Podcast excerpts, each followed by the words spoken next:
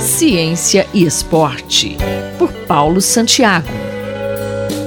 Na coluna de hoje, o professor Santiago fala sobre a ciência política por trás dos esportes, usando como pano de fundo a polêmica que envolve o ranqueamento no tênis. Professor, sabemos que há política em todos os temas sociais. E o caso do tenista rebaixado no ranking de melhor do mundo, como a ciência do esporte explica?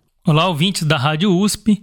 Vamos falar desse tema que é polêmico, gera discussão, que é a questão da ciência política e o que ela tem a ver com a ciência do esporte ou com o esporte em si. O que está acontecendo atualmente é que no início da semana saiu o novo ranking de tenistas da ATP, que é o principal ranking mundial. E nesse ranking, o campeão do, do último torneio agora de Wimbledon, na Inglaterra, o Novak Djokovic, não recebeu os pontos do torneio e isso fez com que ele fosse, mesmo sendo campeão, fosse para a sétima posição, ou seja, ele perdeu pontos sendo campeão e o espanhol Rafael Nadal subiu para a terceira posição, sendo que ele saiu na semifinal por uma lesão, então ele não participou da semifinal. O que acontece é que a, a Inglaterra, em geral, resolveu não validar pontos de Wimbledon porque eles consideraram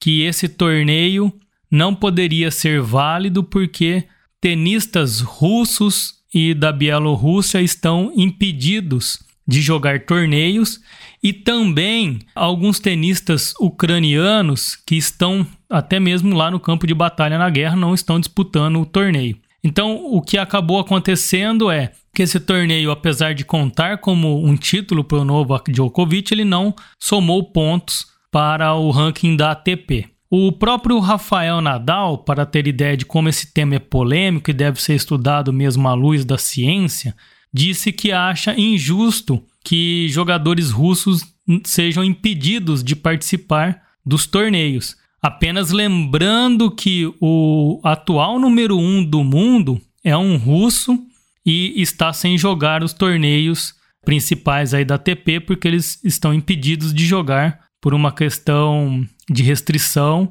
e de decisões políticas. Então, esse é um tema muito polêmico e ele cabe estudo sim para as pessoas que estão na área de ciências políticas para discutir como que isso influencia na ciência do esporte ou como influencia no esporte em geral. Então não existe certo ou errado? Isso é uma coisa bem interessante que assim como na ciência, né, existem mudanças de opiniões e nem tudo é verdade do ponto de vista científico, porque a ciência está em constante modificação.